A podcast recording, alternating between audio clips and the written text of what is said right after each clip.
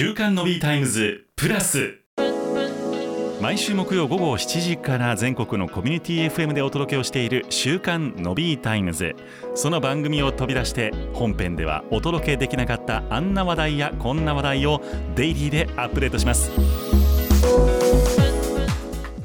週刊ノビータイムズプラス水曜日はサービシンクの名村さんをお迎えしてお届けをしてまいります。テックプラスのコーナーです。名村さん今日もよろしくお願いいたします。よろしくお願いいたします。いやー随分と暑くなりましたけれども、暑さが続いておりますけれども、はい。お盆は休めたそうで。はいしっかり休んでですねもうなんかお盆にですね今年ちょっと移動もちょっとしづらい事情もあって、はい。なんと6連休自宅でですね過ごしましたね。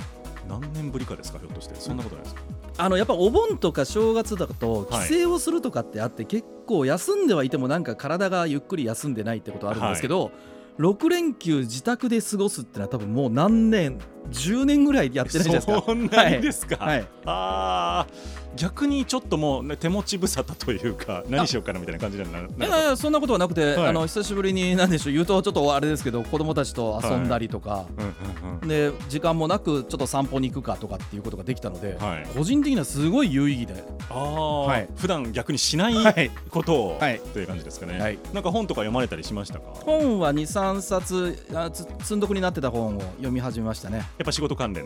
まあ、仕事、まあ、あの何もなくても本って月に10冊ぐらい絶対読むようにはしてるので、はまあ、あのビジネス書からこうなんでしょうね自己啓発とかそういったものも含めてですけど、はい。いまあ、いくつかあるので、うん。ちょっと読み足りないなみたいなものをちょっと家に持って帰って読んでましたね。あなるほど、はい。まあ、じゃあそういう頭は仕事にはちょっと使いつつ、はい、えでもどうなんですか？経営者としていらっしゃるとはい、そうは言っても頭の中にはありますよね。あまあそれは しょうがないですね。ね。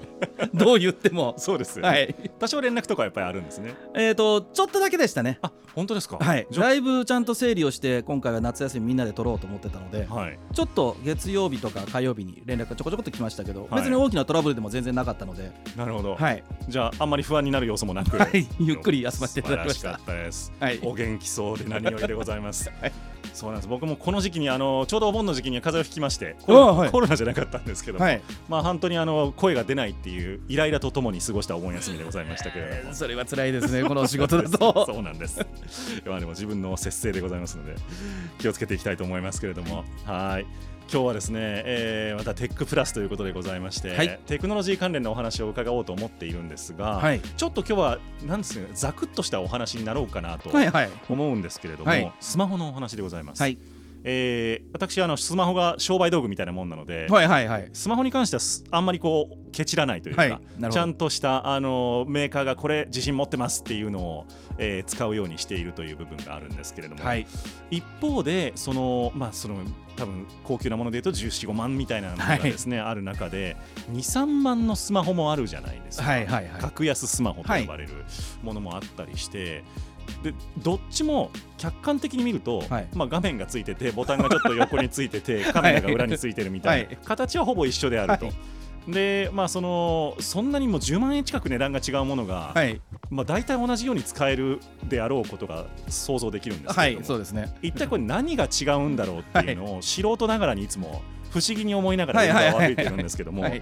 まあ、名村さんから見てですね、はいこれどう違うのかとはいいうところをちょっと教えていただけないかなというざっくりした質問でございます。わかりました。ははいい。よろしくお願いします。よろしくお願いします。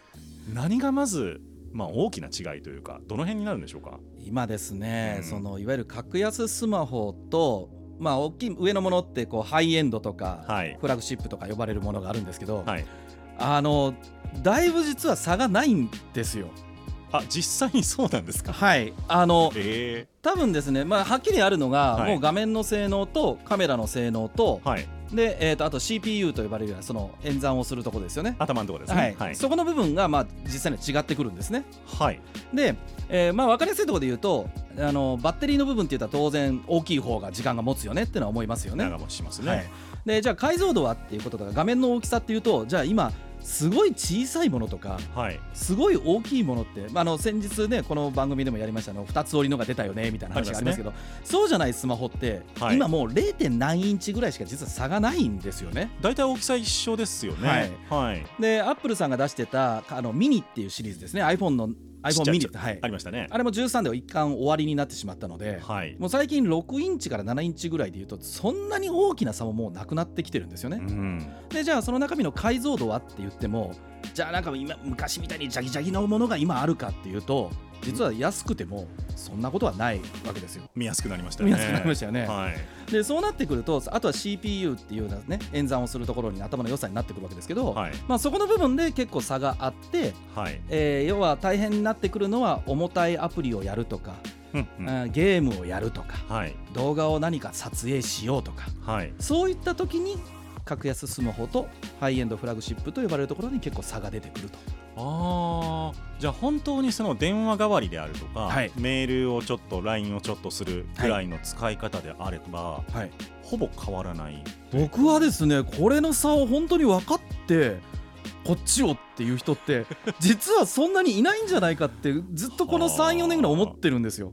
そうですよね、はいなんかスマホが出始めた頃は、はいはい。結構差があったというか、はい。い、いいい頭脳の性能の高いやつとそうでないやつで相当差があったと思うんですけど、今ってじゃあもう普通に体感する分には十分なものが十分だと思いますよ。例えばあのカメラもあるじゃないですか、はい。まあ、う後ろに、ね、あのレンズが2つついてる3つついてるって差はありますよ、はい。当然2つの方が安かったりしますし、うん。手前の方にもカメラがついてるとか、はい。それのね最近 Zoom のし Zoom をするからってことでうん。手前にカメラがあった方がいいよねっていうのはあると思うんですけど、普通にパソコンの人でも結構粗い絵の人って Zoom 使っててもいらっしゃるじゃないですか。いますね。ですよね、はい。なのでもうカメラマンが何かスマホでやりたいとか、はい。すごいこう動きの速いスポーツを何か動画でスマホを使って撮りたいんだとはい。いうような方の場合はやっぱりハイエンドとか、はい。えーフラッグシップと呼ばれるような高級機の方が良かったりとかはあ。当然手ぶれがつい手ぶれ補正がついてたりとか、はい。防水とか防塵とかはい。ああいったところがすごくよくできてるので、まあ、海の近くでも使えるよとかっていうのがちょっと怖いか、大丈夫かみたいな差が出てくると思うんですけど街でビジネスユースとして使って、はい。まああのなんでしょうブラウザでこうなんかサイトをいくつか見てとか、うん。会社の中でちょっと使わなきゃいけないものがあるとか、はい。うん、あとはまあお財布携帯ってもうねこの間もこの番組でもやりましたけどやりました。あんまりじゃあ今国産のものでついてないっていうのもだいぶないほとんどついてますよね。ついてるじゃないですか。はい。そうなってくるとじゃああとメール見てカメラもなんかメモという代わりで使ってはい。まあ大体拡大してもかなり綺麗だよねみたいな。綺麗です。はい、で考えると実はこんなに差がなくなってきてて。あ はい。とは本当に見た目が全部裏がそのガラスとかあの、まあ、メタルを使っててすごく高級感があるようなものとかまあ、実際それが傷に強いとかはい。あと表面のもそうですよね。あの一昔前って本当に表面にこう傷がいっぱいつくからっていうことで、表面にさらにシールを貼ったりとかって方もいらっしゃいましたけどもう最近のガラスも相当傷つきにくくなっていますし。そうですね。なのでそういったところがちょっと弱いっていうのが多少あると思います。はい。ただ一個やっぱり弱点だなとその、えー、と格安スマホ系の方ではい。ちょっと弱点になるかもなと思うのは、はい。OS とかのアップデートの対応期間が短いものがありますあーじゃああの長く使えない可能性があるはいってい。うことですね。当然中のそのメモリであるとか CPU とか、まあ、そういったものに依存してアップデートの対応ができるか。はい、OS が新しくなれば処理も重たくなってくるので、うん。もうものすごく重たくなってしまうので安いマシンの方はもうこのタイミングで終わりよと。うん。ただ上の方のマシンはまだあと1年ぐらいは対応してますよみたいな。はい。なのでそのことを考えてじゃあ長く使うから高いもので買っとくのか、うん。安くてもなんか新しいものが欲しいんだったら、うん。最近だったらまあそこそこの数万円前半とか言っても5万円ぐらいのものでうん。早めに交換していく方がいいのかみたいな判断で僕はビジネスユースをする方はそれぐらいでもいいんじゃないかなっていうのが実態だと思いますよ。本当にもうだから12年ぐらいではい新しい、えー格安スマホをずっと買い替えるってはい。いう方法もありだそうですそうですそうです。よねてかはい。十分だということですよね、それでも。そうか。だから本当にこうなんですか 3D のゲームをぐるぐるやるとか、はい。でない限りは、はい、普段は性能差はあんまり感じることはなさそう。だないと思いますね今。本当にゲームであのの最近だとオンラインで、はい。まあ、同時にたくさんの人がやってるゲームですよね、はい。ああいったものだと画面のリフレッシュレートと呼ばれるそのい画面を何回短い時間の間で書き換えるかっていう性能、はい。当然これが高い方がこう動きはスムーズですし、はい。でまあ、そこの部分であるとかあとは通信の処理をしてそれを絵に表すっていうところなので、はい。CPU がいい方がカクカクしない。っうん。ていうものは当然出てくると思うんですけどはい。そういったゲームをゴリゴリにやってらっしゃらなければまあ、スマホでは、まあ、僕はあんまりやらないですけどね。僕もなんかその一周回ってじゃあそんなこう大人数が同時に参加するあのゲームをですよ、はい。スマホでずっとやるのかっていうと それとはきっとね。いわゆる真剣にね言われるよく言われるガチ勢と呼ばれる方々は きっとパソコンでやってると思うんですよね。そう思います。で考えるとなんかもうブランドと、はい。まあ、いわゆる iPhone とかすごいブランドがあって、はい。まあ、それを持ちたいというような方とか、うん。まあ、そうじゃなければ今だと本当に、えー5万円を切るところ5万円台前後ではい。10万円を超えるところみたいな、はい、まあその3つぐらいの中で見た目で選んでも、ううわそんなには気にならない。外れないっていうはい感じです、、ただもちろんこれがねあの24回払いにしていて、まあ、はい。3年ぐらいどうしても使いたいんだっていうのであれば、うん。うんじゃあどっちにしようかなみたいな、うん。電池も当然どんどんどんどんあの悪くはなっていってしまいますから、はい。まあ、そのことを考えてどどこでどのバランスを取ったものを選ぶかっていうような話がはあ。結果的に難しくなってるところじゃないですかね。なるほど。じゃあそこはそのお長持ちするかどうかっていうところの、はい。えー長より長く持つかどうかっていうところのバランスの難しさっていうところもありつつはいだと思うんですけども、はい。まあ、あと一つこれちょっとおお答え難しいかもしれないんですけども、例えばその中国のメーカー、はい。はい。あんまり聞いたことないなっていうメーカーの方が結構国内にも最近入ってくるようにはい。格安スマホなんかは特にはい。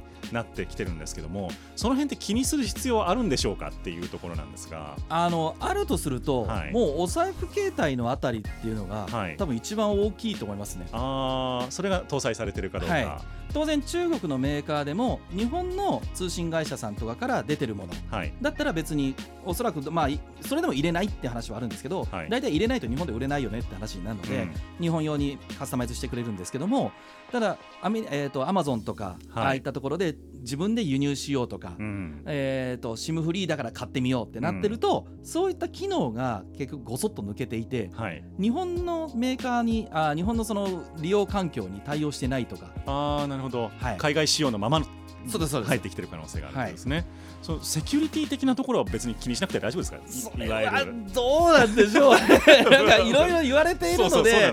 でアメリカでも某会社のやつはちょっとダメだみたいな話とかね、ちょいちょいニュースに出ていますけどはい。まあそこはちょっと僕は怖いなと思ってるタイプですかね。あなるほど、はい。じゃあできればちょっと警戒するっていう。一応そうですね。日本のあメーカーが、えー出しているというか、まあ、日本のメーカーもそうですし、ーはい。日本のいわゆる通信キャリアさんですね、はい。そこが正式に出しているものの SIM フリー版を買うとか、うんうん。だったら僕はまだいいかなと思ってるんですけども、はい。うん直接アメリカとか中国だけでとか東南アジアだけで売られてるものっていうのは、まあ、もちろんあの技的というかねあの日本の電波法にもちょっとダメなものはあるので、当然、うん使えないってものもあるんですけど僕はちょっとそういう意味での安さを買うのは避けておいた方がいいかなというのは思ってるタイプですね。じゃあ国内のその正規代理店というか、はい。ところから出ているものはい。とかキャリアから出ているものだったらいいんじゃないかなとはい。その中で格安のものをはい選んでいくのもいいんじゃないかなということで、じゃあ性能的にははい。正直普段使いでははい。あまり変わらんというのが もう変わらないと名。村さんのはい。